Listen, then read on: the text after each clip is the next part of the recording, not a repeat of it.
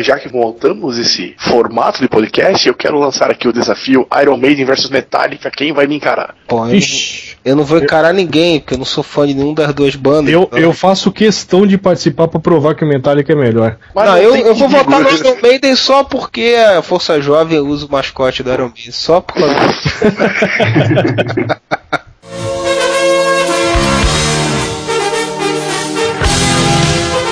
Olá, amigos! Vocês estão ouvindo o podcast Whatever! Vamos arranjar o que fazer da vida, né?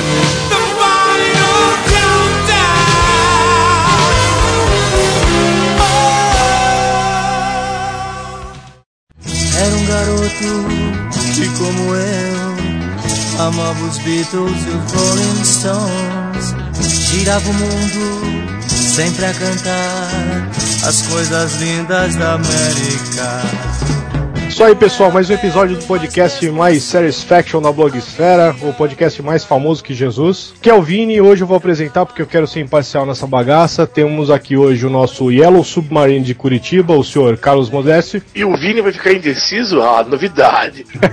cara que tem simpatia pelo demônio, meu amigo Cuba. Tamo aí. E finalmente ele que talvez vai ser a nossa bússola aí durante a conversa, porque ele foi o único entre nós aí que não só presenciou o início dessas bandas, mas provavelmente pegou o Kate Richards no colo quando era pequeno. Nosso velhinho Freud. Comprei leite pra dar de mamar ao Robert Johnson, rapaz. Pô, se você é um garotinho juvenil que, como nós, amava os Beatles e os Rolling Stones, já percebeu que hoje nós vamos falar dessas duas bandas inglesas, que são, sem dúvida nenhuma, duas das maiores representantes do rock and roll mundial. Vamos começar então falando no início da carreira desses caras aí. Os The Beatles. Os The Beatles. John Winston Lennon. Tinha uma banda lá chamada The Quarrymen. Que eles tocavam um ritmo que era mais puxado pro skiffle, né? Que era conhecido na época como skiffle, lá em Liverpool. E aí um belo dia o senhor Paul Macaco foi lá e viu. Falei, pô, o cara é bom, o cara é maneiro e tal. Foi puxar uma ideia, trocar uma ideia e tal. Começaram a bater papo e fizeram uma dupla de dois foi o começo, né, da história. Depois de um tempo, um garotinho criado a leite com pera lá, o tal de George Harrison, ficou enchendo o saco pra entrar na banda junto com eles. Fizeram uma audição com o cara, o moleque tocava pra caralho. Falaram, não, beleza, tá dentro. E aí fizeram a banda, né? Juntou o baixista, era o Stuart Sutcliffe, um amigo do John Lennon, lá do curso lá de que ele fazia lá de, sei lá, de arte. E o E- Pete Best, o baterista era o Pete Best, que era o galanzinho da banda, que as menininhas se derretiam por ele. E aí esses caras fizeram lá uma zoeira lá, eram bad boys,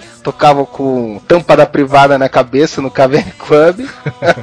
Ah, só fazer uma correçãozinha, um adendo. Não é que o George Harrison tocava pra caralho, é que o George Harrison tocava um pouco melhor que o Paul McCartney. Pra até eles fazer pra o solo- caralho, né? que até pra fazer o único solo de guitarra realmente decente dos Beatles chamaram Eric Clapton. Olha, polêmica, hein? Olha, polêmica. Para, tô passada. Olha, Esse é assunto pra depois, esse é assunto pra depois. Tu era um péssimo baixista. Só entrou porque era amigo do John Lennon. E falam do Pete Best também, mas aí tem a polêmica, né? Se é porque tiraram ele porque ele era ruim mesmo, ou porque ele chamava mais atenção das menininhas. Irone, 19 anos aí na pegada, caramba. Que isso? Então, 19 anos. 19 anos. Toca um pop rock aí nos barzinhos, pega uma onda lá em Tamambuca. Gigante, gigante o negócio. Nós toca com Guns, With Snake, Bon Jovi, interessante. É o que você gosta de tocar. Que eu gosto? É. É tudo isso aí, cara. Tudo isso aí. E aí os caras fizeram lá, tocaram, fizeram, fizeram banda de apoio pra, pra um cantor que agora esqueci o nome, se alguém lembrar aí, que foram tocar até na Alemanha e tal. Até que a gravadora puxou os caras, eles gravaram uma demo e a, e a gravadora. Dizem que numa cabine telefônica, né? Um gravadorzinho furreco. Sempre fizeram essas experimentações, né? Acho que desde o começo, né? É, e aí acabou chamando a atenção do George Martin lá. E a- George Martin não. Não, George, lá. é, o George Martin entrou depois, né? Quem foi? É, o empresário viadinho que me fugiu o nome agora, como é que era mesmo? Brian Epstein. E o cara que eles tocavam era o Tony Sheridan. Tem até um EP famoso do Tony Sheridan com, com eles tocando como banda de apoio. E aí chamou a atenção do cara e começaram a produzir os rapazinhos, bad boyzinhos, pra virar a bandinha da garotada. Ah, O começo dos Beatles foi em 57. E aí depois eles começaram a tocar a partir de 62? Eles começaram a gravar, né? Isso, né? álbum é, em 62, se eu não me engano. E que foi o ano que eles foram tocar no Cavern Club também. Só alguma coisinha, um adendo que faltou Ah, falar do fala aí. Ringo Starr, que é aquela besta do Ringo Starr, que eu não. Bom, deixa- eu não vou falar minha opinião do Ringo Starr agora. Mas ele entrou quando o Pete Best foi pra zona, foi pra vala, e ele já era baterista de estúdio, ele tocava com uma porrada de banda. Aí chamaram o cara, fizeram um teste, ah, foi bacana, né, Ligudinho? Vem cá. Ele para um Z assim com seu nariz. Ficou, deu sorte, um dos homens mais sortudos do mundo, um cara com nem tanto talento assim, mas que ficou nos Beatles. Então vai lá, Cuba, fala um pouco sobre o começo dos Rolling Stones. Começa com o Kit Richards e o Mick Jagger se encontrando no metrô. E o Kit Richards viu que o Mick Jagger tinha uns vinis de, de blues. Que eu acho que a grande diferença do Beatles pro Rolling Stones é a influência deles. Beatles pega mais rock and roll, de Elvis e tal, e o Rolling Stones é mais do blues de Chicago. Ao contrário, começaram a montar a banda, conheceram o, Ian Stewart também, que era o, sexto Stone, só que como ele era feio, ele não foi considerado. Começou em 62, um pouco depois. E uma das primeiras músicas gravadas pelo Stones foi do Paul McCartney e do John Lennon, é I Wanna Be Your Man. Olha aí os Beatles aí na frente, ó. Tá vendo? 1x0, né? Tem um filme chamado Cadillac Records. Uma cena muito legal, cara. Quando eles vão pros Estados Unidos. Puta, como é que era o nome do baixinho, do, do, do, do, do bluseiro lá que eles gostavam? Muddy Waters. O nome da, da banda foi baseado numa música, né? Do... Muddy Waters, é. É que todo mundo pensa que é do Bob Dylan. Não, não é a música do Bob Dylan. Pedras que rolam não criam musgo. Isso aí é Like a Rolling Stone. Não, e eles foram lá pagar tributo mesmo. Eles acamparam na frente da Chess Records até o Muddy Waters aparecer. Quando apareceram, ficaram lá, nossa, meu Deus, estamos na frente do Muddy Waters. E ele, tipo, ah, vocês gostam do meu som? Legal, vamos gravar aí. Entraram e gravaram com o Muddy Waters, cara. Eles nem acreditaram naquilo. Esse CD é só cover de blues, esse disco, né? Sim, sensacional, cara. Eu tenho vinil esse aí até. The Rolling Stones Number 2. Quem não viu esse filme, gente, vale muito a pena assistir. Vá atrás, Cadillac Records, Beyoncé e Andrew Brody atuando pra caralho.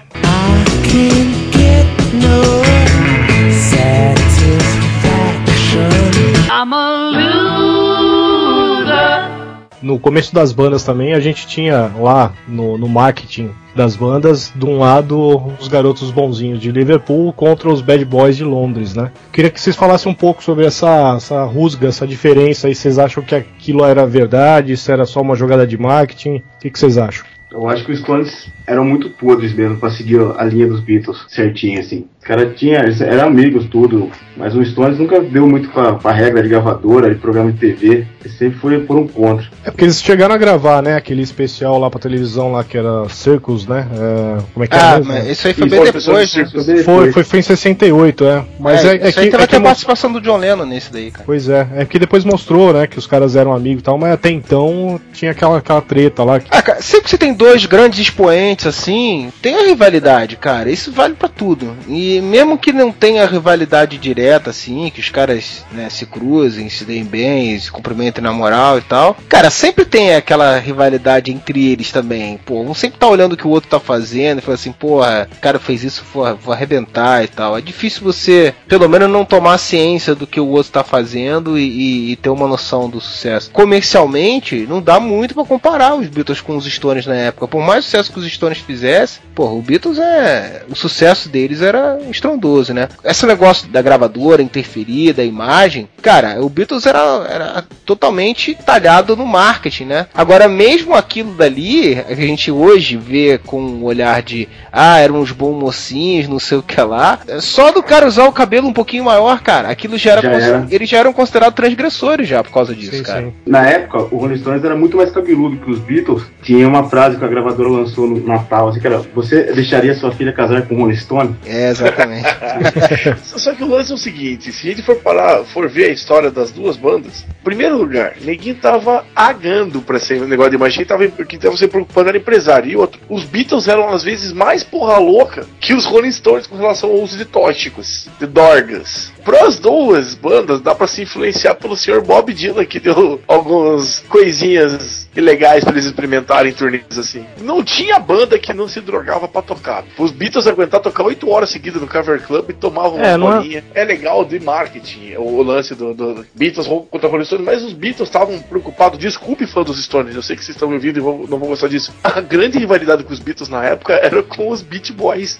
Quando o Beach Boys lançou o Pet Sound, né? Inovou em vários aspectos e tal, foi que os Beatles ouviram aqui e falaram assim: caralho, bicho, não, a gente não pode ficar pra trás. E aí se trancaram no estúdio pra fazer um clássico que foi o Sgt. Peppers, né? E por outro lado, aí os Stones fica é, é, com essa cancha de que ele que tá correndo atrás mais ainda, porque depois o Stones fez o disco dele também, indo na onda, mas todo mundo, né, cara? Porque o Sgt. Peppers, assim, mudou o paradigma da música em muitos aspectos, do rock, né? Então, assim, não foi que os Stones seguiram os Beatles, aquilo ali foi estabeleceu um, um, um novo paradigma pro pessoal se basear e repercutiu com todo mundo, É, né? E no mesmo ano, os caras lançaram o Their Satanic Majest- Majesty's Request, né? Dos Rolling Stones. E aí depois, em seguida, em 68, os Beatles lançam lá o, o álbum branco e os Stones também lançam um álbum com a capa totalmente branca, né? Só com escrito Rolling Stones e é, original Beggars Banquet, uma coisa assim, ou Beggars Banquet, né?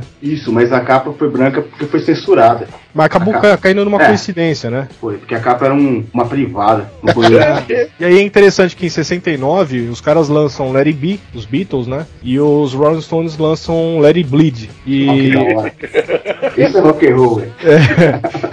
essa coincidência, essa, essa briga de álbuns, ela só terminou em 72, né? Com o álbum duplo lá, White Album, que os Beatles lançaram. Do outro lado, os Rolling Stones lançando o Exile of Main Street, que foi em 72. Quer dizer, os Beatles lançam em 68 ainda o álbum duplo. E aí depois de, de anos os Rolling Stones lançam esse álbum duplo deles. É, uma coisa legal da gente analisar, assim, a, a carreira dos dois, assim, os Beatles é, como o, o Cuba tinha falado, eles tinham uma, uma vertente mais ligada ao rock, né? Os grandes inspiradores deles, assim, na verdade era Chuck Berry, era o Little Richards. Little Richard, sim, e enquanto que o- o- os Stones já tinham uma base mais no blues, né, que seria, vamos dizer assim, a origem, né, anterior a- até o rock, Uhum. o Muddy Waters e tal. E até o próprio Robert Johnson, eles chegaram a fazer covers do, do Robert Johnson, com Love Vem e outras covers também. O Beatles, ele tinha essa vertente pop muito forte e rock, e de repente eles começaram a pirar, né, graças ao nosso amigo Bob Dylan, deram aquela noiada e começaram a experimentar e tal, e flertaram muito com o psicodélico, e dali em diante ficou uma coisa meio misturada. Você sempre tinha essas coisas misturadas assim. Já os Stones, ele tinha a base forte dele em blues. Quando eles tentaram, vamos assim, não é imitar, mas seguir aquele caminho do rock psicodélico, não deu certo pra eles, cara.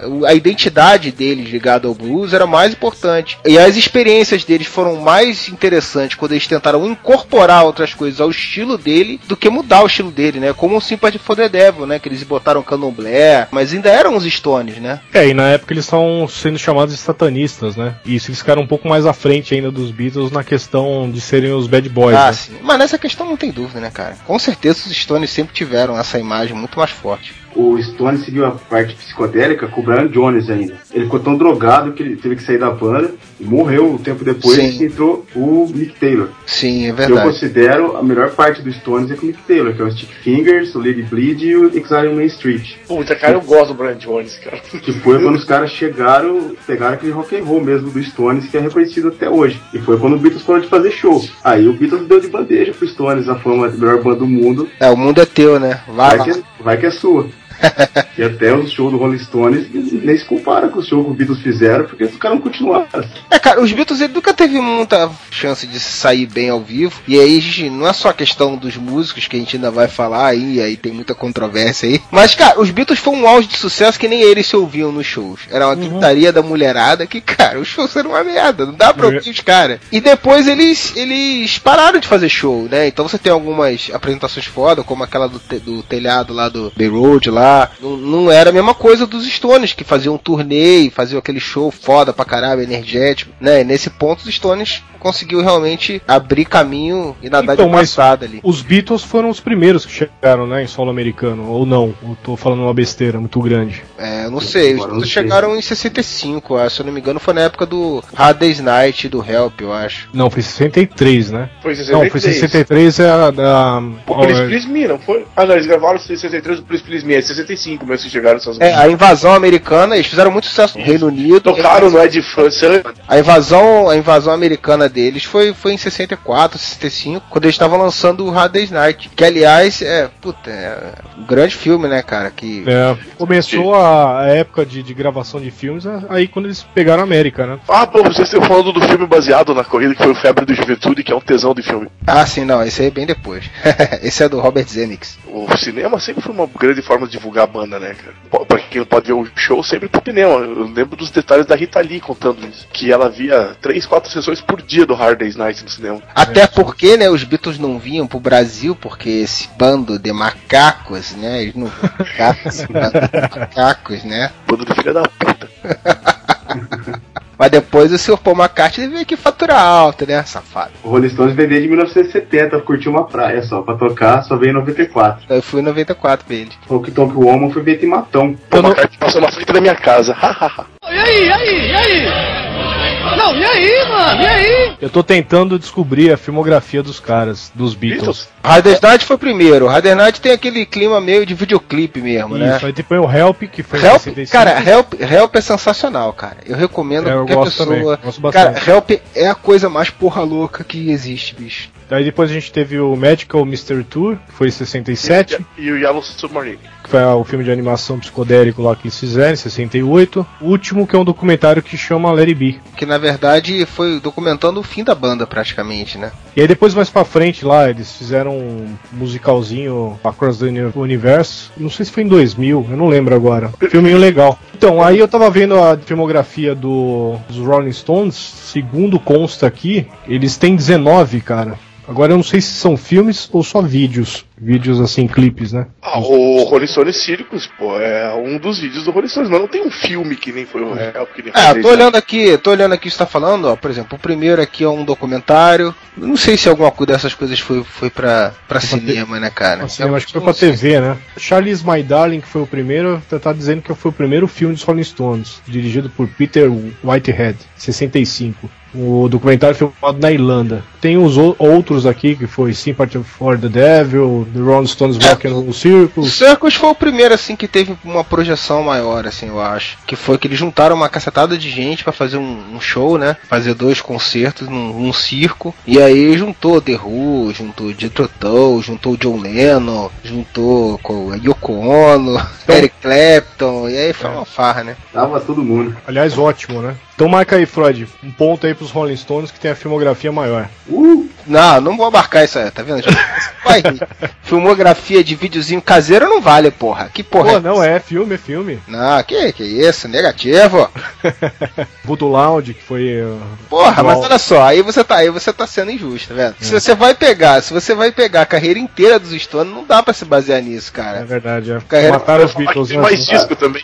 Se o Beatles não consegue ficar vivo, cara, Olha só. Não é a culpa do Stones.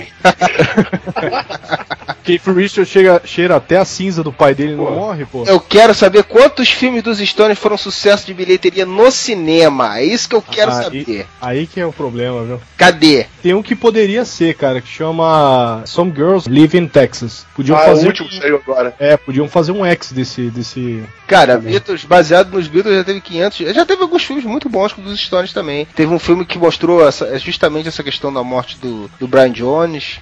O Story no Hyde Park também é bem legal. E trazer o Angel matando o cara.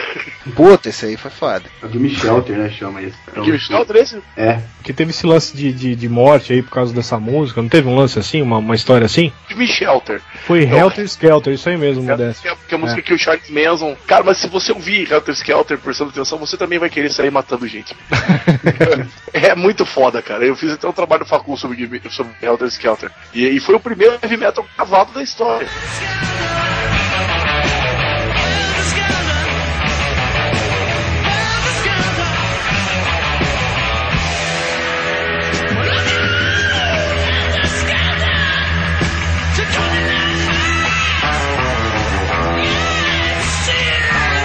Cara, então já que a gente tá falando de música aí, eu queria saber de vocês a opinião aí, as melhores músicas dos Stones e dos Beatles, na opinião de vocês. Pergunta difícil. Faz aí, faz aí um top 5 Deixa eu fazer o meu top 5 Stones, que vai ser foda. Mas vamos lá, Give Me Shelter. Eu quero morrer ouvindo Give Me Shelter. É na hora da minha morte. É Sympathy for the Devil, claro. Jumping Jack Flash. Miss You, que é a música mais sexy da história. Transar ouvindo Miss You é muito foda.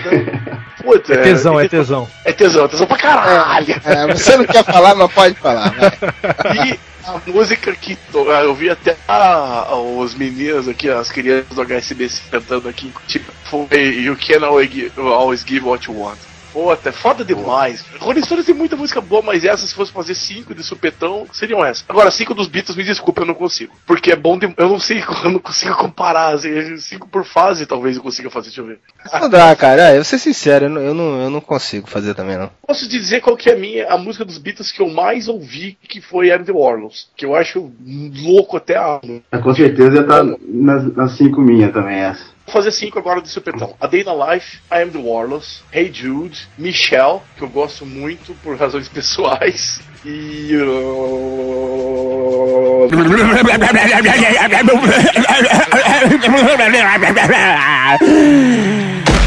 Norwegian Wood. Mas eu deixei muita coisa que eu gosto de fora. Você, Freud. Não, pode pular, cara. Não dá.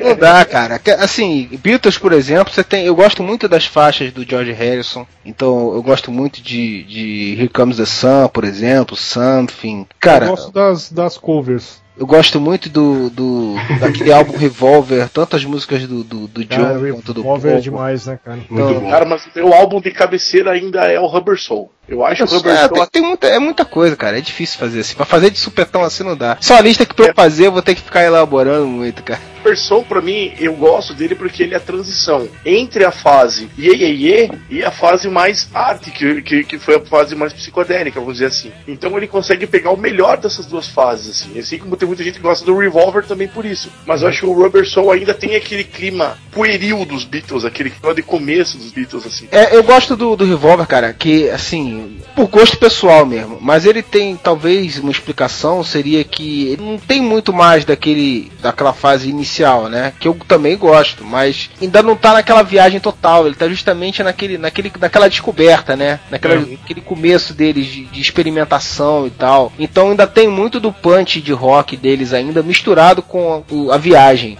E eu acho isso muito legal. A partir dali, porra, veio o Sgt. Peppers, que é uma viagem total. E depois veio aquilo que eu falei. Pô, você pega o álbum branco, ele é uma mistura de tudo, cara. Você tem as faixas mais pesadas, mais pesadas do que nunca. Você tem alguma coisa que ainda até o final da carreira deles que remete àquele início. E você tem as viagens muito loucas, que é muito bom. Mas eu ainda, ainda acho que Revolver é o tiro certo. Eu vou no clássico, eu vou no Sgt. Peppers, sem erro, que acho que é o disco que eu mais ouvi dos Beatles. Revolucionou a música, né, do modo geral, o Sgt. Peppers, tudo visual, a capa. Eu acho que é um- uma obra completa, assim, que dá pra ouvir de fora a fora, sem voltar nenhuma música. Então eu fico com Sgt. Peppers dos Beatles. O foda Você- do Sgt. Peppers é que ele, ele mudou. ele- ele tem uma frase que eu gosto, foi até aquele infame do Pedro Bial que disse no documentário lá no Anthology, que o Sgt. Peppers transformou rock em arte, deu status de arte pro rock and roll. É o que eu vejo a separação dos Beatles e Stones, assim, que eu gosto muito da pós Sgt. Peppers, gosto muito do Robert, do Robert Stone e do Revolver também. Pós, assim, o White Album, Lady B, Abbey Road, é os favoritos meus, com certeza, assim. E o Stones pós também, anos 70. Então aquela mistura do Ye, que um influenciava o outro, assim, já não, não me agrada tanto. Eu gosto também, mas não é, assim, meu favorito. É, Beatles é engraçado, cara, que tem umas fases deles, assim, que eu curto muito música antiga, assim, da década de 50, né, 60. Pega as músicas dos Beatles depois disso também, cara, é, é diferente, né, é uma banda diferente, né. Eles estão tocando às vezes mais pesado, ou então em outro, outro disco eles estão tocando mais psicodélico. E só pra constar aqui, eu queria deixar duas músicas que eu curto demais, que eu comecei a ouvir Beatles, né, por causa dessas duas músicas, que foi Help e Twist and Shout, por causa do Ferris Bueller.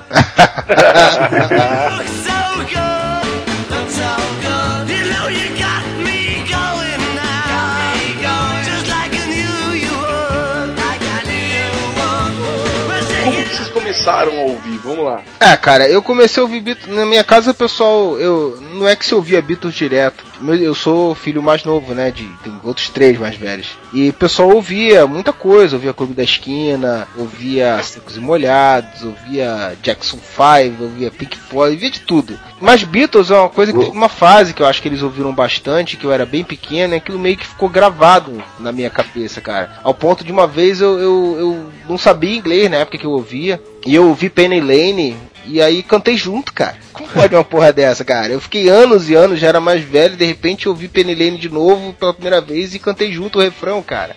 Aquela parte, my eyes. É, tá certo que é um trecho que é, é bem intuitivo, assim. É uma, é uma- mas mesmo assim eu me surpreendi com isso. E aí, quando teve um revival dos Beatles, que eles começaram a relançar os álbuns remasterizados e, e o Paul McCartney teve no Brasil e tal, que aí que eu mergulhei de cabeça nos Beatles mesmo e conheci bastante. E Stones foi bem depois. Stones foi bem depois. Fui pegando álbuns e tal, sempre garimpando discos diferentes. Stones você tinha que idade, mais ou menos? Ah, cara, Stones já devia ter, sei lá, uns quase 20. Não, menos, uns 16, 17, assim. Garimpando discos diversos, assim. Então, não, nunca ouvi, assim, uma fase regular deles, até que saiu uma coletânea em CD que tinha, assim, os maiores sucessos do- da primeira fase deles. É aí que eu conheci Stones de início mesmo, assim, conheci os primeiros sons dele. Mas eu ouvia coisas bem separadas, assim. Até hoje eu não tenho um álbum favorito dos Stones, assim. Eu vi muita coisa separada, assim. É, eu tenho, inclusive, eu tenho CD com um monte de música dos Stones, assim, tudo misturada, cara. Fortilix? Não, não, eu mesmo gravei um monte de música, assim, que eu mais gostava tal. Mas eu, eu já vou contar sobre isso já. Fala você, Modeste, sobre a tua primeira experiência, se foi Beatles ou Stones, como é que foi? O meu começo foi com Beatles por causa do meu pai, cara, que era uma das pouquíssimas coisas, fora Milionário José Rico, que a gente ouvia junto. então, mas foi assim, eu nunca dava muita bola pros Beatles, eu sempre achava assim que, pá, essa banda tá, fez sucesso lá fora, que, lá atrás, quem manda Guns N' Roses, Iron Maiden. Aí, um amigo do meu pai emprestou pra mim, pra eu conhecer, tanto de gente falava dos Beatles, emprestou aqueles dois discos duplos, o álbum vermelho e o álbum azul, que é 1962 66 e 1966 70. E, cara, eu e meu pai, a gente ouvia junto aquilo, e meu pai acabou se mudando, e eu fiquei morando em Curitiba, meu pai foi morar em Ribeirão Preto. E aquilo ficou meio que como se fosse um laço entre eu e meu pai, assim. Eu tinha saudade do meu pai, eu ouvia muito Beatles, assim. Pra lembrar do meu velho e tal, era- ficou muito forte isso, assim. E Rolling Stones, obviamente, como qualquer boa história que tem Rolling Stones, tem Dorgas no meio. E a época que eu estava saindo do colégio da polícia, eu já estava com meus 17 anos por aí. Tinha um amigo meu que me questionava, que falava que Beatles era foda, Beatles era foda. E o Sr. William Teca, além de me apresentar ao mundo da cannabis, ativa, me gravou uma coletânea de Rolling Stones pra eu ouvir enquanto estivesse sob efeito da cannabis ativa. Um adolescente brasileiro foi pego com 160 quilos de maconha. Preste atenção nessa história. E eu comecei a pirar com Jumpin' Jack Flash alucinadamente. Eu via X The Rainbow o dia inteiro. Que idade Era você uma tinha, Modesto? 17 para 18 anos, assim. E Rolling Stone e aquela coisa que era tão bom quanto os Beatles, mas tinha uma atitude diferente de Beatles, me pegou pelo pé, assim, cara. A ponto de eu correr atrás de coletânea, de discografia, de ouvir tudo que eu podia de Rolling Stones, assim. E de chorar ouvindo Give Me Shelter a primeira vez que eu ouvi, assim. Porra, velho, caiu uma lágrima do meu olho, assim, cara. Não sei por causa das dorgas ou por causa da emoção do momento. Mas Rolling Stones é muito foda. Não dá, cara. É foda. E todo mundo tem, acho que, sua historinha pra contar de Rolling Stones, né? Você, Cuba. É a história meio ao contrário do Floyd. A minha mãe é muito viciada em Rolling Stones. Então, desde moleque, eu já tenho os vinil do Rolling Stones ouvindo aqui em casa. Eu lembro bem, em 94, eu tinha 10 anos que eles vieram a primeira vez na Globo, show. Eu lembro bem disso aí, já gostava bastante. E o Beatles foi com 15, 16 anos. Peguei gosto de ouvir mesmo que eu ouvia. Eu conhecia, lógico, as, as clássicas, Help, assim, conhecia, mas pegar pra ouvir o CD inteiro e entender mesmo foi depois. Depois com o MP3, já bastante baixando discografia. Isso depois dos 20 anos, que também sou um bitomaníaco, né, cara? É difícil, mas foi depois. Eu tava vendo aqui, cara, que o Paul McCartney teve no Maracanã foi em 1990. Então eu tinha 16 anos quando comecei a ouvir pesada, assim, né? De pegar a discografia mesmo e cair dentro. Mas como eu falei, antes eu já ouvia esse- essa coletânea do álbum vermelho, do álbum azul, o pessoal ouvia direto lá em casa. É, eu, eu comecei a ouvir Beatles primeiro de pequeno mesmo. Al- Alguém da família, acho que eu vi, eu não lembro se era minha mãe ou meu tio. Eu lembro que eu assisti aquele desenho lá do Yellow Submarine. Eu devo ter assistido também Help, porque eu lembro muito bem assim do, do clipe dos caras até hoje. Comecei atrás da banda. Depois eu fui juntando, cara. Eu também tenho outro CD aqui de, de Beatles que tá tá tudo misturado, cara. Todos as, os álbuns misturados num CD só. Eu acredito que os Stones, não sei, a maioria dos meus amigos é assim, começaram a ouvir quando já tinham 17, 18 anos. Aquela época que você tá mais revoltadinho, né? Que você é adolescente. Comecei a ouvir Stones porque eu ia num bar tinha aqui em Campinas que tocava muito blues. E antes disso, aliás, teve, teve meu padrasto que ouvia bastante, cara, Rolling Stones, assim. Tinha uma fita que eu deixava gastando lá. Então tinha muita coisa assim de Rolling Stones também que eu comecei, acho que a ouvir Stones com. Eu acho que é It Bleed e o Only Rock and Roll, alguma coisa do, do, do tipo, assim. Então eu comecei a, a ouvir Stones na época que eu era mais revoltadinho, cabelo comprido e tal. Isso é uma bichona! E o Rolling Stones pra tomar uma cerveja é bem melhor que Beatles, né? É, com certeza. Ouvir num bar. É verdade. Opa, opa, opa. Cabe questionamento, cabe questionamento. Você já curtiu o Magical Mystery Tour no boteco tomando cerveja de galera? Ah, mas ele não é cerveja, cara. Ele tem que usar outras coisas. Uma defesa. Beatles! Que história é essa? Que maluquice é essa? Vocês têm Mano, você não tá entendendo a proposta de paz e amor do filme. Filme muito louco, bicho. Você precisa entrar na onda. Yoko, serve um chá pro rapaz aí. Eu vou até aceitar. Vi Rolling Stones, eu lembrei do seguinte: o show que era que teve no Rio, que foi de graça, que ano que foi mesmo? Acho que foi em 2000, né? Foi 2000? Na praia lá? É. Então, esse show tava tudo certo pra gente ir, sair daqui de Curitiba quinta-feira. A gente ia com o Davis, um amigo nosso que tem carro. Ele ia pagar a gasosa pro cara e ele ia deixar a gente na praia pra gente ficar meio que dormindo na praia até a hora do show. Muita gente fez isso. Isso, Eu- ia, eu igual. fiz. Nossa, que merda. Só que o Davidson deu pra trás, foi pra Pato Branco em vez de ir pro Rolling Stones, filha da mãe. E nós aproveitamos o dinheiro e fomos pro bar chamado A Gata Comeu, perto da Universidade Federal, em que o dono do bar era um doente tarado por Rolling Stones. E a gente usou o dinheiro que a gente ia usar na viagem pra beber tudo que fosse possível durante o show do Rolling Stones. Por curiosidade, é vocês galera. acordaram na praia também, né? Não, Curitiba Acordaram do Rio de Janeiro. Eu, eu, tenho pouca lembrança do dia, mas eu sei que a gente aproveitou e cantou todo mundo junto, assim, o bar lotado vendo o show do Stones. E aqui em Curitiba, onde você ia, tava todo mundo se preparando pra ver esse show na TV, assim. Foi um evento foda, meu. Cara, foi um calor demais aquele dia na praia, assim, não tinha onde ficar, dormindo pelas calçadas lá. Foi bem louco.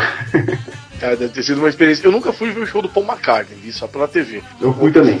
Fale da experiência de ver Mr. Paul McCartney ali perto. Cara, é um show excelente também, cara. É muito bom. Cara, posso ser sincero, o Paul McCartney veio outro dia aqui tocar no quintal da minha casa. Era só atravessar a rua e ir lá, cara, e eu não fui. Que merda. Eu sou um bitomaníaco de merda.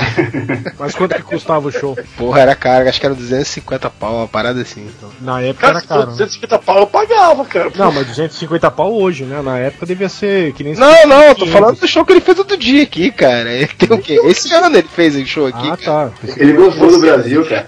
Ele tá vindo todo ano agora. É, qualquer hora ele vai estar que nem o. Vai estar que nem o Fate No More fazendo turnê pelo, pelo Nordeste. Cara, o Nazaré tá pra se mudar pra Curitiba, de tanto show que o Nazaré. Já fez três shows de encerramento de banda em Curitiba. Mas, cara, eu nunca fui ver o Paul, mas eu fui ver o Stones, acho que duas vezes. Eu fui ver no Voodoo Lounge e eles vieram aqui de novo depois, né? Teve, teve, foram dois shows, né? 98. Caras Foi é. Babylon. Isso, exatamente. E o. Tô maníaco de merda, foi ver shows dos Stones, cara. Agora. Tá uma cerveja, cara. Tô falando. É, não fui, não fui naquele show da praia, não fui não, no, no gratuito. Como é que como é que chamava aquele, aquele show que eles fizeram lá, que eles tocavam no palco gigantesco lá e depois eles tocavam ó, todas aquelas músicas que eles tocavam no- no- nos bares. ah, no começo da carreira deles, eles tocavam num palquinho bem pequeno na frente assim do público, lá no Conhece, conhece o Rio de Janeiro. É o Foi- Bigger Bang chamava. Ah, tá, isso aí. Pô, eu assisti pela televisão, cara, foi demais aquilo lá.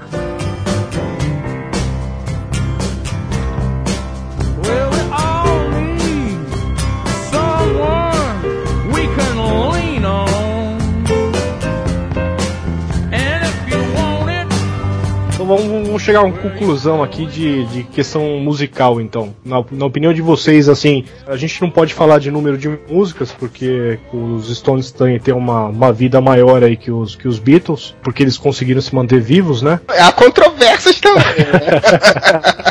Vocês- Troca-troca do caralho.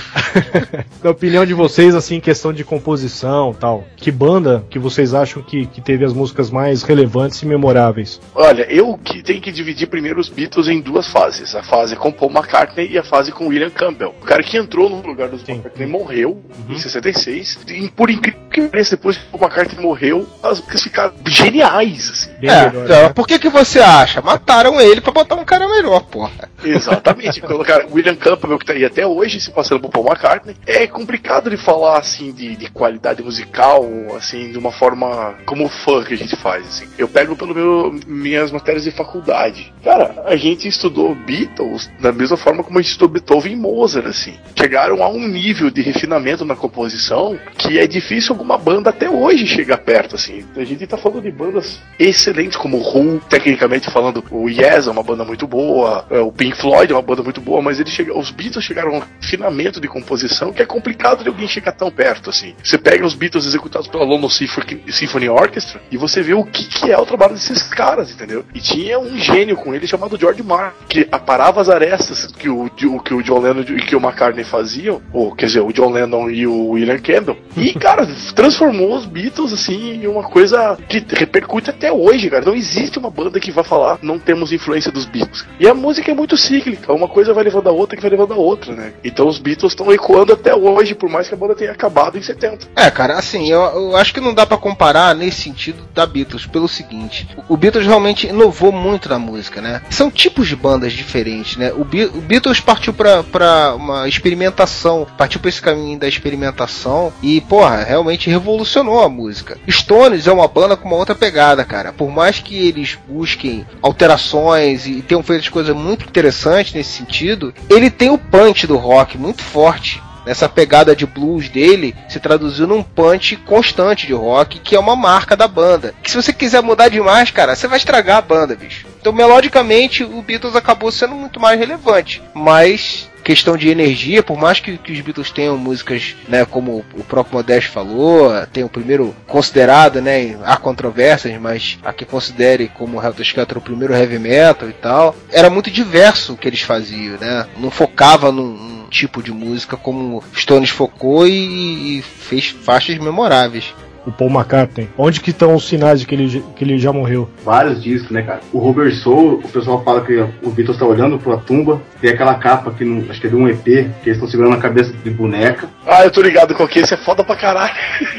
É a, o Sgt. Peppers, que tem um, um baixo formato de flores. Túmulo, né? É um funeral. O Abbey Road, que é o mais famoso, que ele vai descalço. E segurando o cigarro com a mão direita, né? Isso. O lance da placa também do Fusca, né? Isso, tem um, um código na placa. lá. 28 if. Se É. tivesse vivo, ele estaria Isso. com 28 anos. Pô, mas o maior sinal vocês não falam que é o talento musical que de repente explodiu? É, não, mas isso você já falou, né? E tem também no, no final da música Strawberry Fields Forever, é, o John Lennon fala I buried Paul, enterrei o Paul. Cara, Strawberry mas. Beatles é tão foda. Até quando eles se juntam, sobra de estúdio, eles fazem uma música que nem Free as a Bird, né, cara? Puta, é foda. Que os Beatles é bem mais musical, mas como não saía do estúdio, o áudio musical deles, que a composição é excelente mesmo, não tem nem que questionar. Aí tinha muita gente envolvida, o George Martin mesmo, então os caras trabalhavam muito em estúdio. E o Rolling Stones fazia um negócio bem mais pegado e bem mais livre, eu acho. Que até quando o John Lennon saiu dos Beatles e montou aquela banda Kaioko lá, o som era totalmente sujo. Ele também queria fazer o que o Stones estava fazendo. E o Stones misturava soul, era coisa mais de rock mesmo, que influenciaram o rock até hoje. Qualquer coisa com Yoko Ono é suja.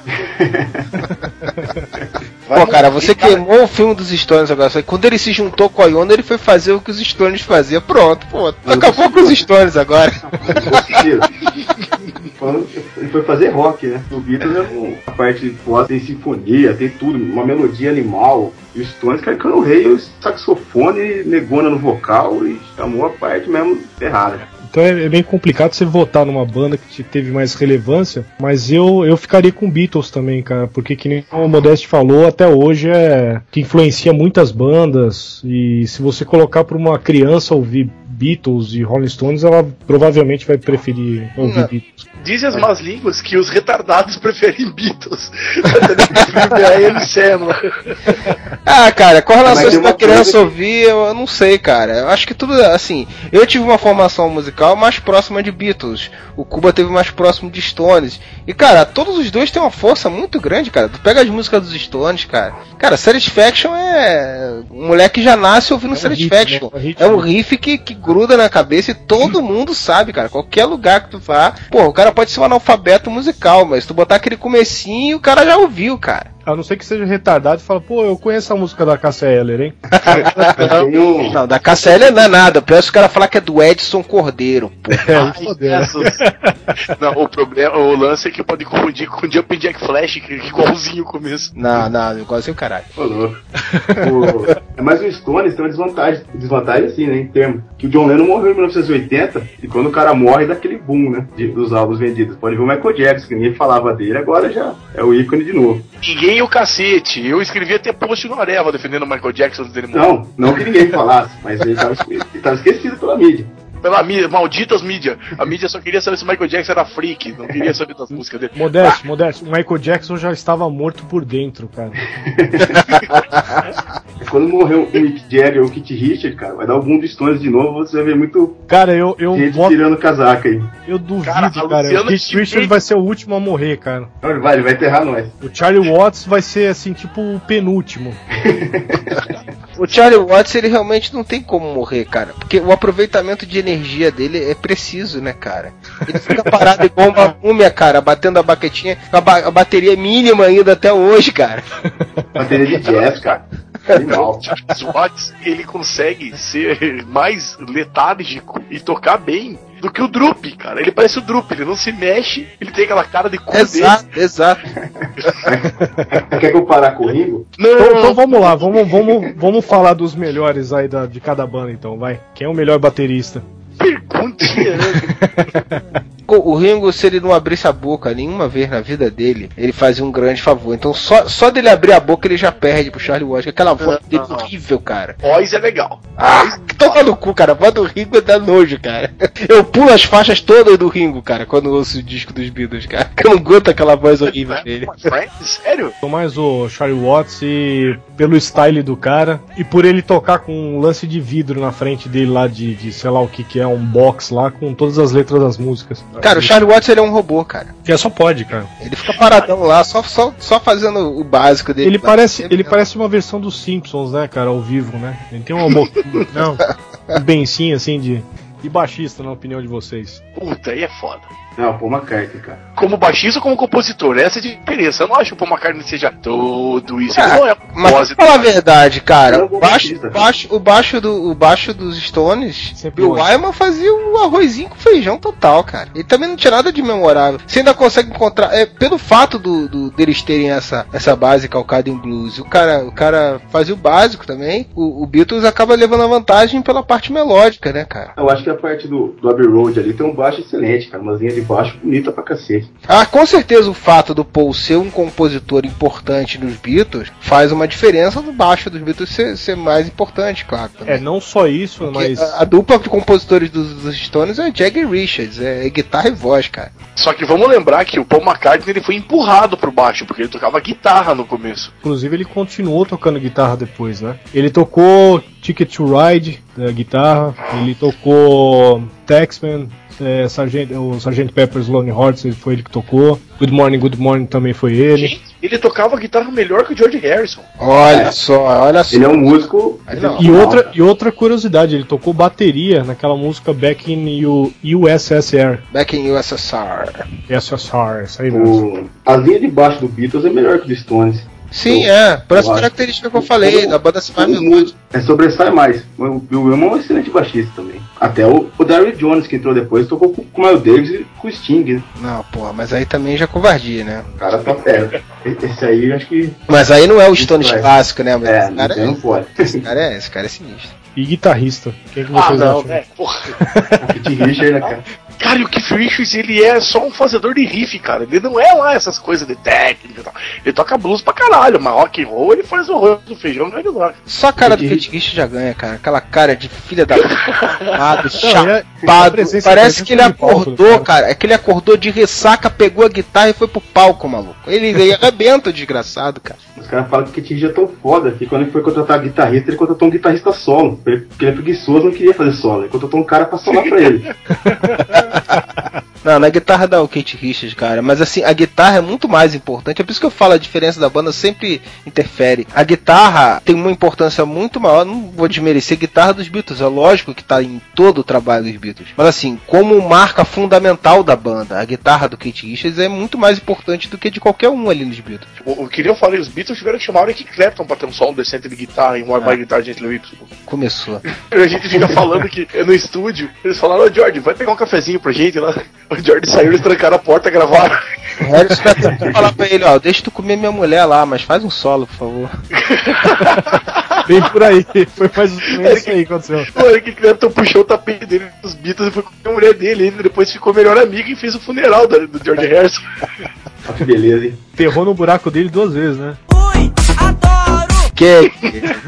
Mas não só o Kit Richards, o Stone sempre, a safra de guitarrista com Stone sempre foi melhor. Tem o Brian Jones, que é um excelente músico, tem o Kit Richards, Mick Taylor e o Ron Wood também, que Sim. toca muito. Os Bom, dois juntos fazem arrebentava um no Faces, cara. O Faces é uma banda do caralho também. Bom, então pelas minhas contas aqui de guitarra são mais quatro pontos, né? Pros Rolling Stones. Porra, quatro? Como assim quatro? É, quatro, os É, tem quatro, quatro guitarristas? Não, quatro tem um cara marca quatro pontos, é isso?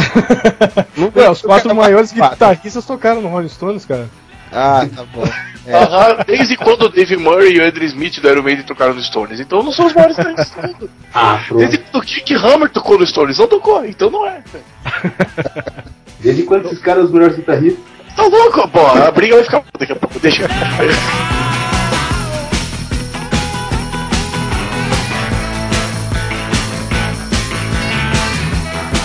Então vamos pra questão mais polêmica. Então, quem é o melhor vocalista? Puta, cara, quem comeu a Luciana Jimenez? É, varia também isso aí. No começo dos Beatles, o jogo de voz do Paul McCartney e do John Lennon é bem mais melódico e, e afinado que os dos Stones. O Mick Jagger é o cara mais foda depois do Elvis de frontman, cara. Certeza. E o Mick Jagger não teve que esticar a fita na mão pra fazer som de voz, que nem o Paul- John Lennon fez, né? É. E aí? Eu colocava todo mundo. Ah, cara, tem isso que o Kuba falou, né, cara? O trabalho vocal dos Beatles não era uma coisa individual, né? Então, como talento individual, o Mick Jagger vai sobressair, com certeza. Eu curto a segunda voz do Kit Richard também, cara. Só uma, uma agudinha ali que é legal. É, ele faz até algumas músicas, é, tem algumas poucas músicas dos Stones que são cantadas pelo É. Kate Richards. Que são terríveis. Ô, louco. Ah, que isso. Não, ele cantando. Cara, se vocês reclamam do, do Ringo Starr cantando, o Keith Richards cantando, é. Cara, mas Nossa, sabe de uma coisa? Eu tenho uma afinidade muito grande de cara que é guitarrista cantor, assim, que não é o frontman da banda, assim, que o cara pega. O próprio George Harrison, gostava muito, gosto muito do vocal dele, gosto muito da carreira solo dele. E várias outras bandas, cara, que, que, o, que o guitarrista pega pra fazer a voz. E eu gosto disso. Pô, e o Hendrix, cara? Hendrix, todo mundo lá, a voz, aquela voz rouca e tal. O pessoal sempre fala do Hendrix como um puta guitarrista, mas eu gosto pra caralho do vocal do Hendrix, cara. Você gosta do vocal do Eric Clapton? Canta pra caralho, cara. Ah, para! Eu já não gosto muito, não, cara. Eu, Eu gosto. Clapton manda muito bem no vocal, cara. Pô, tu pega. O cara faz sucesso até com, com um violãozinho, cara. Só na voz ali, cara. O cara faz hit que, que dispara, como Tears in Heaven, cara. O cara tem um vocal legal, cara. Legal, é me em coisa. Tears in Heaven, foda. cara. Eu quando eu fui pra, pra Lisboa agora, cara, tinha um cara que todo dia, 6 horas da tarde, sentava numa praça e tocava Tears in Heaven com a primeira música, cara. Ele ficava tocando essa música por uns 10, 15 minutos, velho. Não aguentava mais, Aí velho. é foda, não, é insuportável. Não, eu citei Tears in Heaven, que é um exemplo meio tosco, mas assim, porque é uma música que não tem nada do deus da guitarra ali, é só a voz dele com um violãozinho, violãozinho furreca, cara. E o cara emplaca um hit, entendeu? Mas, cara, vocês não gostam de Cream, cara? Pelo amor de Deus, bicho. Green não era o Eric Clapton cantando? Era sim, cara. Ele cantava muita Ah, música. que Ele não. dividiu o vocal com o cara ali, cara. Eu curto Queen pra cacete, velho. Eu também. Não é o Eric Clapton cantando, porra. Sim, é sim, cara. Ele dividiu o vocal sim. Mas vocês têm informação de quem que vendeu mais disco de ouro, essas coisas? Os Beatles. Ah, com certeza foi Beatles, cara. Do Beatles, né? Claro. versão pra criança, tem versão bitálica, versão com orquestra, versão com Ray Cunningham. Versão bitálica é demais, velho. Cara, Muito tem bom. até as meninas chatinhas de Petrópolis que cantam Beatles, cara. Não- não- qualquer lugar tem Beatles. Pra colocar Beatles que vende, tem a trilha sonora do, do- daquele filme I Am Sam que vende, trilha sonora do Across the Universe que vende pra caralho, tem a trilha sonora do, do espetáculo do Love que o do George Martin re- rearranjou algumas músicas dos Beatles pro espetáculo do Circo de Soleil. Então o cara colocou Beatles vai vender, foda-se. Então me fala aí um álbum, cada um, que vocês recomendam, vai. Do... Que tenha, que tenha, relevo- que tenha relevância, assim, pra vocês, que vocês falam, não, ouçam tal disco que esse aqui você vai começar bem. Então, Rubber Soul dos Beatles, puta, dos Stones. O Forte Leaks é uma coletânea muito boa. Não sei se seria o mais indicado pra pessoa começar, não. Talvez o álbum branco, até, por mais que isso soe meio estranho, mas por ter uma variedade maior de coisas, seja mais interessante pro pessoal de hoje ouvir e identificar várias coisas diferentes que eles já faziam naquela época. Mas o meu favorito é o dos Beatles é o Revolver. E como eu falei dos Stones, cara, é- realmente eu não vou saber se tá um álbum favorito, assim, que eu conheço. Eu ouvi Stones pouco, e sempre picado, assim, pegava um disco, ouvia e tal, não teve um que me marcou, assim, como tem no, no caso dos Beatles o Revolver, ou no caso do Led Zeppelin, o primeiro deles e tal, que eu tenho uma história, ou como o Pink Floyd, que é o The Wall, que eu tenho uma história específica com um disco, assim, eu sempre ouvi Stones de forma variada, assim. Então, dos Beatles eu tinha falado do Sgt. Peppers, toda a importância dele, e do Stones, que saiu Main Street, do começo ao fim, todas as músicas, pode passar esse aí, que esse é um disco excelente do Rolling Stones. Foi quando estava na França, como a Inglaterra cobrava muito exposto por riqueza deles lá, por tesouro, eles foram pra, pra França e lá ficaram num quarto, lá numa casa, e gravaram no porão da casa, com muito Jack Daniels e todas as outras cositas básicas. Tem até um documentário desse CD, cara. Começou muita mistura de soul, tem músicas excelentes, cara. É o duplo, não é? Isso, que a capa é tudo um monte de foto picada, assim. É o que tem a música é Loving Cup, que é mais conhecida, e a, a Tumbling Dice, que também é conhecida. E outra coisa que eu ia falar é que tem aquele ao vivo que foi gravado no teatro, aquele DVD do Rolling Stones, que é Shine a Light, que foi feito pelo Martin Scorsese. Eu considero o melhor DVD de banda de fotografia e som assim que tem, que é um DVD excelente. Cara, se não fosse o Symphony Metallica, eu concordava com você. Esse também é foda, mas eu vi com o Stones. tem o Buddy Guy lá, pô. Bom, eu, ia citar também o álbum branco que o Freud falou, mas pra fazer um pouco diferente, eu acho que eu, seria legal para as pessoas também começarem a dar, dar uma ouvida em Beatles assim com Magical Mystery Tour. Tem umas músicas bem loucas lá. Stones, cara, eu acho que o It Bleed. Eu acho que é o que eu mais gosto, assim, que tem Painting Black, Sympathy for the Devil, Rubber Tuesday, White É, é um Horses. disco foda pra que não caralho. tem. Acho que não teve. Tem, tem sim. Tem não, cara. Se eu não me engano, tem um. Foi lançado junto com essas músicas aí, o. O Sympathy for the Devil é do Beggars Banquet, lá que você Isso, comentou, é. Que era privado. É. O Painting Black é do Aftermath, que é lá pra cima também. Que é com o Brian Jones. O- Mas acho que foi lançado um EP do, do, do It Bleed, cara, que tinha essas músicas. A não ser que também. Que, eu tenho um eu- tudo misturado, velho. Procure essas É, músicas aí.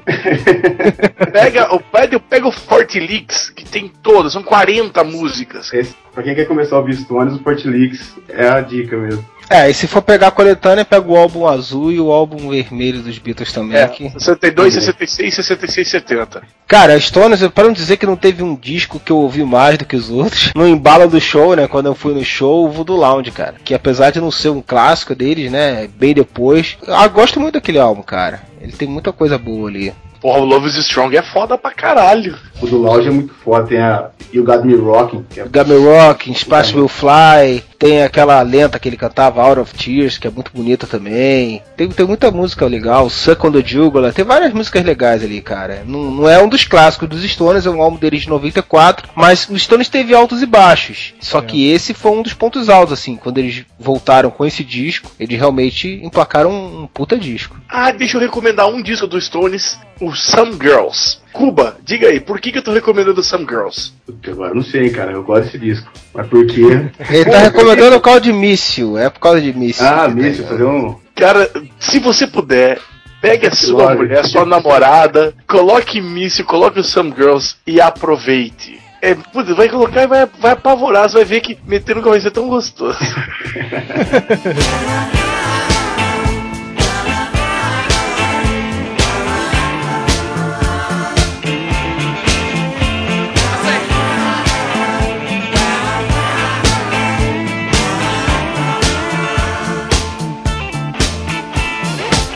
Cara, agora quer, quer uma música dos Stones que eu sempre gostei, cara? Que provavelmente, assim, dentro da discografia dos Stones é um- uma merda, mas eu não sei nem de que disco é, cara. She's So Cold, cara. Eu gostava pra caralho dessa Ah, música quando era é cara. Stick Wheels, né? Assim. E rodas, né? Na, na capa, assim. É o Steel Wheels aí. Não, não é do Steels não. Eu tô olhando aqui a discografia, não é do Steels não. Steels é Mixed Emotions. É do Emotional Rescue. Tá ouvindo hoje essa música, cara. E, e She's So Cold ela encaixa no Rock in Villa, que eu sempre gostei tanto, que é Gary Glitter, Status Quo, Swede. Puta, cara, e você coloca She's So Cold, ela encaixa, fica legal, assim, numa... É, Tem isso do Rolling Stones também, eles, eles mudaram muito, que o Beatles mudou dos anos 70, o Rolling Stones teve a fase Iê, teve a fase anos 70, depois teve os anos 80, que já foi meio disco, depois voltou com o rock anos 90, os caras se reinventam toda hora também. Sim, é, mas na fase dele que eles caíram pro disco, Bício pode ser um sonzão, mas deu uma caída boa, é, fala a verdade. Deu, deu. a volta deles forte mesmo foi o, o Voodoo Lounge, que foi uma turnê mundial gigante.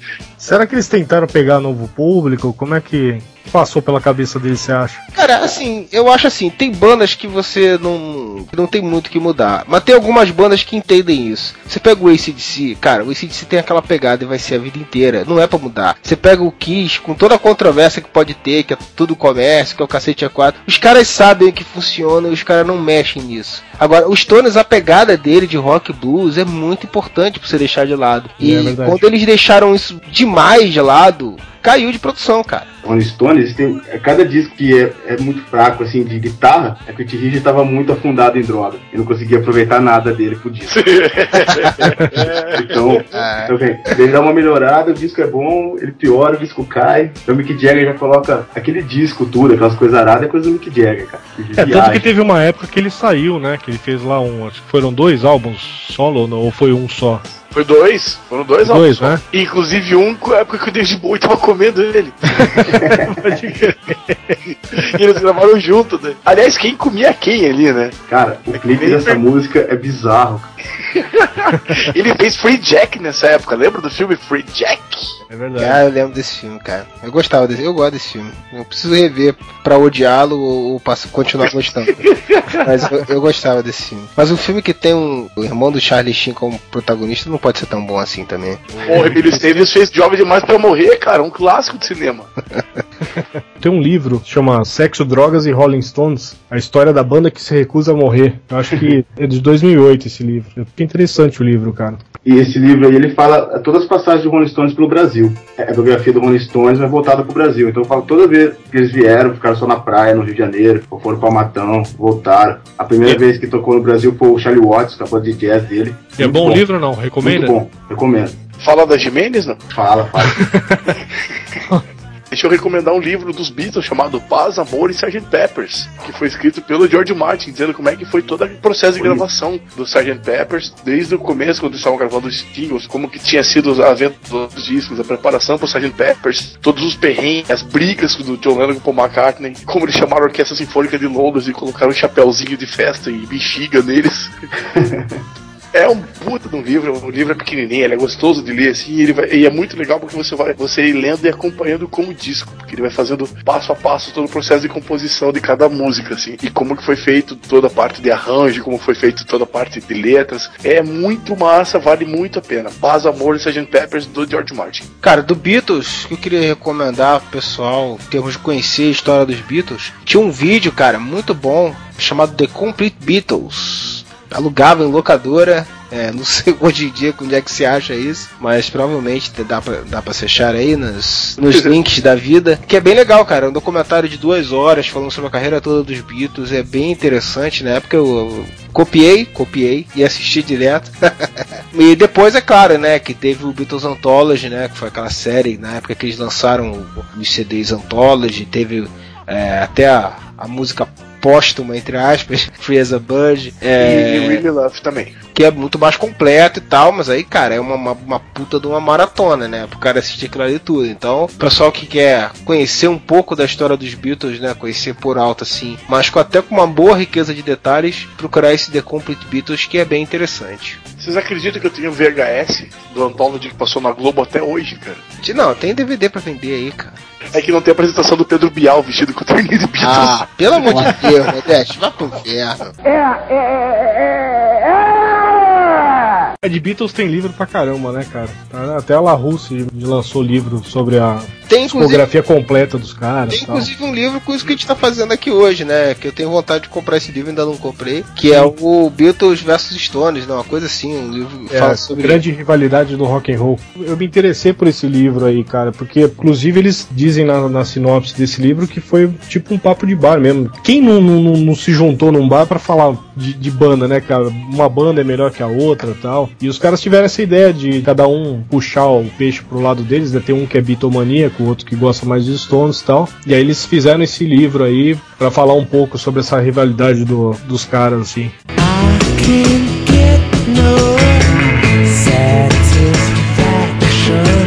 I'm a loser. Vamos falar sobre as mulheres então da, da- das bandas. Pô, essa tá de sacanagem, dá logo o voto logo pro, pros Stones e. Jimenez contra o e Linda. Tá de sacanagem, né, cara? É, cara. Não, mas a mulher do George Harrison era um filé, que hora que Clapton comeu. George Harrison tinha bom gosto. E o Ringo Starr, daquele jeitinho, come todas, cara. O Mick Jagger namorou aquela Mariana Faithful também. Que cantava É. pra caralho. Que, canta, que canta no Metallica, Marianne Faithfull que faz o na na na na na na na The Memory Remains. Você não sabia. Vocês viram a mulher do Keith Richards ou não? Não, manda foto pra mim, por favor. Patty Hansen? Visão do inferno igual ele. Nada, cara. Acho que vai pegar velha, cara. Vai pegar novinha, né? Nossa, tá pegando bem. É do Mick Jagger. Na época, Kit Richard. Mandou bem também. Ô, louco. Bom, o Rolling Stone sempre pegou mulher, filé, né? A Jimenez pode ser burra, mas. Caralho. Burra não, ela foi mais inteligente de todas, cara. Tá ganhando dinheiro do cara até hoje. porra, haja Viagra pro Kate Richards comer essa mulher, hein? Acabada do jeito que o cara tá.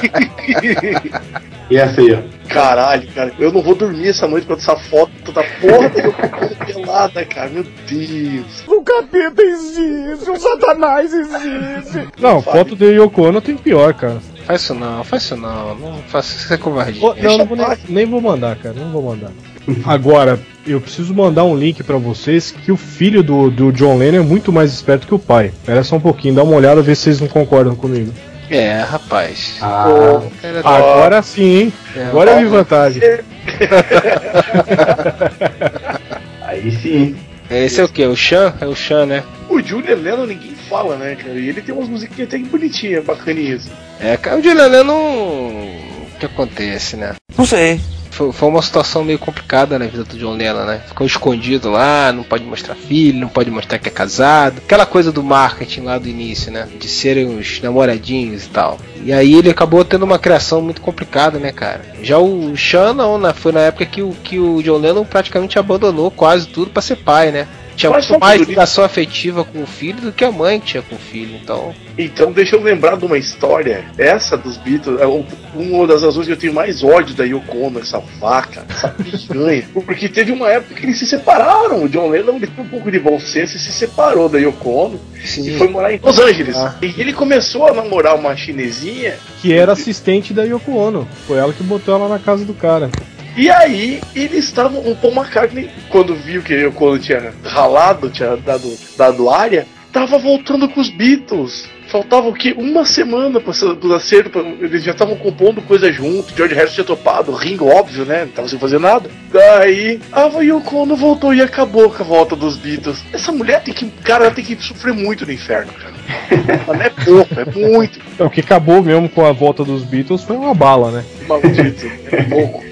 Se eu pudesse, eu matava mil. Eu sou cabarão. Considerações finais sobre a banda. O Freud fez a nossa anotação aí de quem, quem tá ganhando por pontos, né, Freud? Sim, quem tá ganhando por pontos é os Beatles. Eu não contei, mas é isso. acabou. Totalmente imparcial.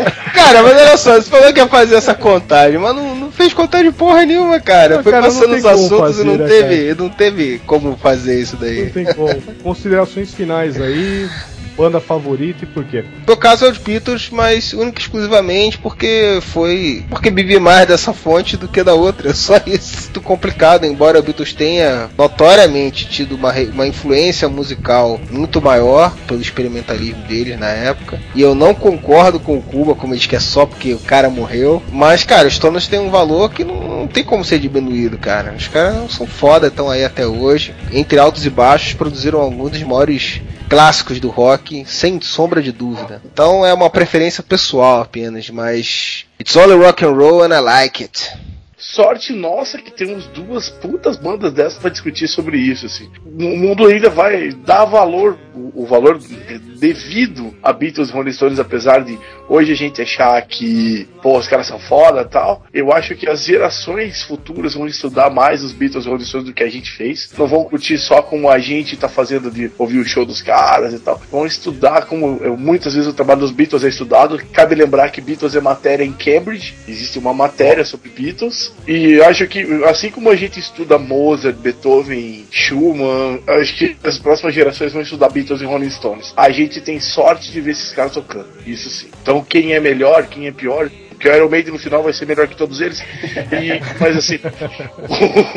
A gente que tem sorte, cara. E no- no- a briga, se tem briga, deixa essa briga pra copo de uísque, cerveja, discussão de bar. Se puder, escute os dois, você que tá ouvindo, vai atrás de Beatles, vai atrás de Stones, porque vale muito a pena, você vai crescer muito ouvindo esses caras. Eu falo isso aí também. Escuta muito Stones, escuta muito Beatles, escolha um lado, brigar na roda de bar. As duas bandas são excelentes, mas um lado você tem que ficar. Eu não escolhi até agora, eu não escolhi lado nenhum, vai falar a verdade. É, o Vini preciso, porque eu vou explicar, o, o Cuba deve saber, porque é amigo dele, mas o Vini é aquele cara que concorda, entendeu? então, como aqui Concordo. tem dois lados, ele não consegue concordar, entendeu? Porque se ele concordar com um, ele discorda do outro, aí ele fica indeciso, é isso. Aí eu fico mal pra um lado, mal pro outro, né? E é foda. Cara, mas não, cara, puta, é, é que, é que a gente tava comentando desde o começo do podcast. São duas bandas, assim, pelo menos considero duas bandas diferentes uma da outra, assim. Questão de experimentalismo e de som, de tudo mais, né? Eu comecei a ouvir Beatles durante uma época, fui Beatlemaníaco pra caramba, ouvia todo dia e tal. E teve minha época lá que eu também ouvia bastante Rolling Stones. Eu tive banda, cheguei a tocar Rolling Stones. É difícil, cara, você escolher um lado dessa história, cara. Fala assim, não, essa aqui é melhor que a outra e eu, tal. eu vou te ajudar a escolher um lado, então, Vini, com esse link que eu vou mandar agora pra vocês. 10 argumentos que provam que o molejo é melhor que os Beatles. Olha só, pera aí, não, pera aí, mas isso aí nunca houve discussão. Se alguém que ia botar molejo no podcast, Olha só os argumentos que lindos. Os Beatles não sabem nem falar português e ainda se metem a cantar em inglês. Do que adianta Beatles ter uma fama internacional e ser conhecido no leste europeu se quem é conhecido na zona leste de São Paulo é o Molejão? Molejo tem uma faixa feita por fãs com uma frase: Molejo é melhor que Beatles. Já os caras de Liverpool nunca tiveram uma, uma, uma Beatles é melhor que Molejo. cara, mas olha só, o quarto motivo é o melhor de todos, cara. John Lennon era considerado galã. Anderson Leonardo nunca foi. E mesmo assim nunca pegou a mulher com a aparência da Yoko Ono. A quinta também é boa. Você não consegue gritar a plenos pulmões o nome de algum dos integrantes dos Beatles da mesma maneira com que grita Andrezão! John Lennon! molejo é foda, molejo é foda.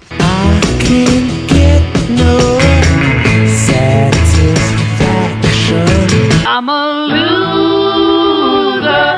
É isso aí, galera. Valeu por ouvir a gente. Virou meio que um musical combate, né? Esse podcast. Dê sua opinião aí nos comentários. Quem, quem vocês acham melhor. É, vamos vocês- botar, vamos botar uma enquete aí no final. Assim como o Musical Combate, o que vale é a enquete no final. Né? a opinião de quem tá fazendo não conta, então. Deixa a galera votar aí. Deixar no comentário aí se vocês curtiram o podcast, outras bandas que a gente pode falar aqui. Não quer dizer que a gente vai falar, que a gente não respeita o, leitor. E acho que agradecer aí a participação do Cuba, que é músico, né? Toca no. Tá, tá tocando na banda ainda ou não, Cuba? Tô com uma banda de som próprio agora, começando o projeto ainda, logo logo vem alguma coisa aí pra cover eu parei um tempo. Dá pra adiantar sobre que vocês estão já fazendo repertório e tal? Ou... Então, é uma banda só de som próprio, cara, a gente tá buscando rock nacional, assim, meio. A gente não sabe o que vai sair ainda, assim, mas é rock. Ah, só vendo, cara. Eu não sei falar direito ainda. Assistindo. Quando tiver alguma coisa que quiser divulgar aí, cara, dá um toque. Opa, gente- agradeço o espaço aí, também o convite. Foi, porra, legal pra caramba. Depois se quiser chamar por Iron Maiden e Metallica, tô dentro também, que gosto das duas bandas pra cacete. E eu tô até vendo o post, né? Com balança disco. É, aí, ó, eu só... Tocando mais baixo. É isso aí, galera. Até o próximo podcast e o Areva. Tu vai- cara. É que aqui também tem gente dormindo. Ah, See the girls walk by dressed in their summer clothes. I have to turn my head until my darkness goes.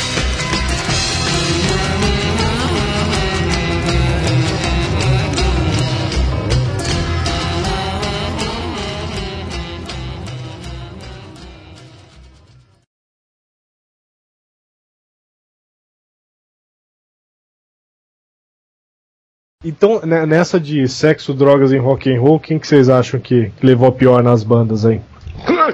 Cara, os Beatles levaram a Yoko Ono. Tem alguma coisa pior que Yoko Ono? é verdade. Não, não, não tô falando droga pesada, tô falando de droga mais. Droga social. O Stones usou uma droga mais. é cocaína pra cacete até agora, assim, né? Assim, fez 50 anos de banda, né, o Rolling Stone? Já, 50.